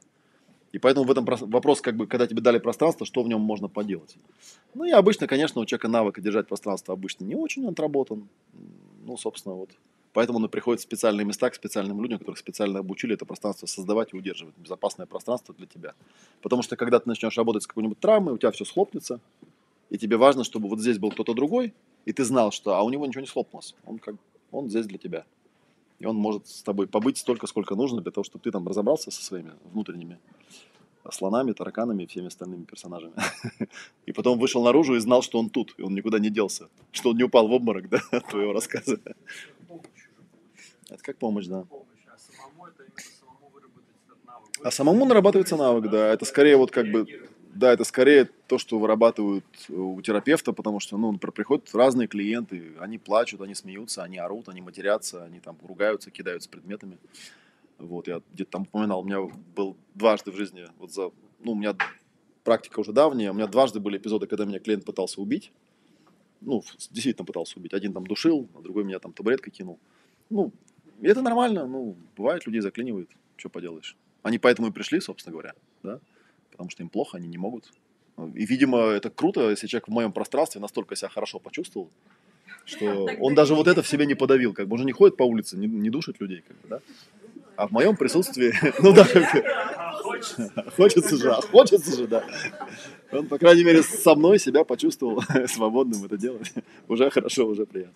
Не, на самом деле, как раз вот у этого конкретного человека, который меня там душил, У него потом очень сильные были позитивные изменения. Он ничего не помнил, кстати говоря, после сессии. Он потом, когда мы с ним вышли, он говорит, что-то, говорит, я странно, я помню, как мы начали там, да, и помню, как мы закончили. А что посередине, я не помню, там что-то какое-то было помутнение. Я говорю, ну, да. Да? да нет, ну вот как раз наоборот. Когда ты это проговариваешь, этого не случается. Когда боишься, просто психологи, я все время, э, мало кто знает из психологов про пространство, а те, кто знает, как правило, не умеют. Что-то знает там примерно теоретически, надо создать безопасное пространство. Ну, создай, как ты его создашь, покажи. Поэтому они часто боятся, а когда тот, кто перед тобой сидит, боится, ты никогда ему не сможешь свою травму рассказать. Потому что он же боится. Да, вдруг ты начнешь, например, плакать, а он не выдержит и тоже начнет вместе с тобой плакать. И в обморок упадет. Что-то как-то не очень хочется. И на самом деле люди это обычно чувствуют интуитивно, они просто ну, интуитивно понимают, что вот с этим нельзя.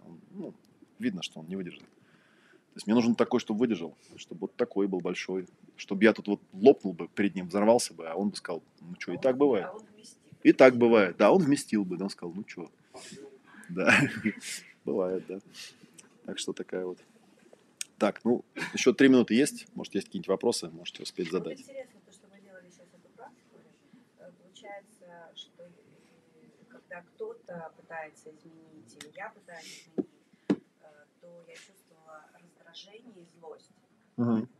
Пограничные эмоции, кстати говоря, видите? То есть кто-то наехал на мою границу, да, да, вот и меня сразу такой, да, типа, да, именно нет, нет, нет, да, пошел-ка ты отсюда. А когда э, вот это последние два модуля, да, когда кто-то сам меняется, здесь уже был интерес Мгм. и поддержка, то есть вот радость такая от того, что кто-то сам меняется и выбирает это. И то же самое было Мгм. относительно того, что я это делаю. То есть это вот такое вот Ну, это важный момент. Это то же самое, что с помощью, да. То есть помогать можно тому, кто помогает себе. Когда он себе помогает, ну, ты можешь тоже там рядом подналечь. А когда он сам себе помогать не хочет, а ты говоришь, давайте я буду помогать, он, конечно, ничего Да, хорошего не выйдет. получается вывод, что если ну, человек не хочет меняться, то да ничего не сделать. То Да, ничего нельзя сделать. И раздражение. Ну, наверное, это может быть не совсем так. Например, если речь идет о ребенке, то можно создать ему такие условия, в которых он захочет, Он захочет. в которых он захочет меняться, да. Да. Но напрямую, да, поменять ему не удастся. То есть нужно как-то ему ну, донести что-то про потребности, что-то про будущее, потому что ну, у детей обычно не очень хорошее представление, да, там вот это связки будущее, настоящее, там прошлое. Можно как бы со своего опыта как-то показать ему эту картинку, сказать, смотри, вот как я это вижу, да, ты можешь оставить все как есть, просто как это вижу я. Чтобы он как-то проникся и сказал, ну да, слушай, да, действительно, что-то я об этом не подумал. Такое бывает тоже там с мудрым человеком поговоришь, который просто видит больше, он видит больше вариантов в будущем, он видит больше пространства в прошлом, и он может тебе показать вещи, которые есть, но просто ты их не видишь. Опять же, он просто тебе дает пространство, по сути-то, да? В котором ты видишь то, чего ты не видел, хотя оно там есть. Как с, как с этим сусликом. Видишь суслика, да? А он есть. Вот такая история. Поэтому, по большому счету, действительно, вот я упомянул, что в Академии у нас эм, один из модулей называется «Ясное пространство». Ну и вот если там про ближайшие события говорить, у нас есть еще такое мероприятие, называется «Ясное племя». Ну там в Ютубе найдете в подписи, есть ссылочка на него. Там тоже очень интересно, там создается круг наблюдателей. И очень интересно с- э, наблюдать, как в этом круге человек совсем иначе проявляется с какой-то своей проблемой, да, потому что одно дело, когда, ну, представьте себе, ты сам с собой сидишь, да, пытаешься свою какую-то там проблему проговорить. Другое дело, когда у тебя есть ведущий, то есть, ну, свидетель. А представьте себе, что у вас есть целый круг людей, которые могут присутствовать для вас и, и наблюдать безоценочно, и просто помогать вот это проявлять. То есть там усиливается многократно этот эффект, очень интересный. И с помощью этого можно очень глубокие вещи поднимать и довольно эффективно прорабатывать э, в условиях, вот, в которых нигде в другом месте просто не, найдешь такого, потому что мало. Группа. Ну да, это типа, это изначально это была танцевально-двигательная терапия или телесно-двигательная терапия, но потом вот мы ее модифицировали, сейчас я ее называю «Ясное племя». Там есть ссылочка, там довольно подробно описано. Это такой гибрид э, телесных практик с, э, ну, собственно, с прояснением, с проработкой довольно интересно получается. Так что, если вам будет интересно, приходите. И поднаблюдайте, что из вас повылезает. А это как часто идет? Ну, это как назначим, так и идет. Вот в ближайший раз это будет 24 апреля, воскресенье, да? Так что, если что. Вот Наталья, Наталья это моя помощница, можете к ней по всем вопросам обращаться, она вам все расскажет, где чего. А, вопросы еще есть какие-нибудь? Про академию? Ну, про академию есть целый сайт, да, и вот есть буклетик, там можно зайти, и там все подробненько довольно описано. А, У меня нет ничего для психологов, потому что я даю свой авторский материал, и этот материал, он выстрадан мною лично, как набор навыков, через которые, ну, которые я, ну, знаете, есть такая история, да, что если вы хотите понять, любой автор пишет книгу, которую он хотел прочитать, но он ее не нашел, поэтому написал сам, да. Любой тренинг автор проводит для себя, потому что он потыкался, потыкался, понял, что на эту тему, походу, ничего толкового нету, как бы, да, он придумывает тренинг, он его проводит. Собственно, Академия – это просто все мои модули, которые я собрал в некую там э, последовательность рациональную, начиная вот от ясного пространства и заканчивая там символическим моделированием, э, где я показываю, как вот можно систематически выстроить себе эти навыки для жизни. И там, если зайти на сайт, там, ну, на сайте, этой, на страничку Академии, там это именно позиционируется не как, э, скорее, не как профессиональное обучение, а как, скорее, обучение навыкам. Как профессионал тоже можно этим пользоваться, конечно же. Но в основном это такая тема для понимания себя, для понимания других и при, при желании для применения в профессиональной области с э, там, помоганием другим и все остальное такое. Вот так бы я сказал. Ну, там, в общем, буклетики найдете. Там QR-код есть и все такое. Что-нибудь еще? об этом, да, что-нибудь еще об этом. А тогда на сегодня все. В следующий раз мы тут будем, сейчас э, я вам скажу, 26 апреля. Вот, продолжим тему про вот разные блоки, которые на пути прояснения. Также вторник, да, также вторник через две недели. Вот так что, да, визиточки, книги продаются здесь в магазине, это вот, собственно, туда, если вдруг вас что-то там заинтересовало. Да, если какие-то вопросы, где, чего, когда у нас бывает в офлайне или в онлайне, можно Наталья спросить, он все расскажет. Все, всем спасибо. Через две недели увидимся.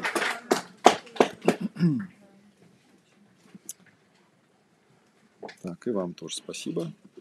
thank you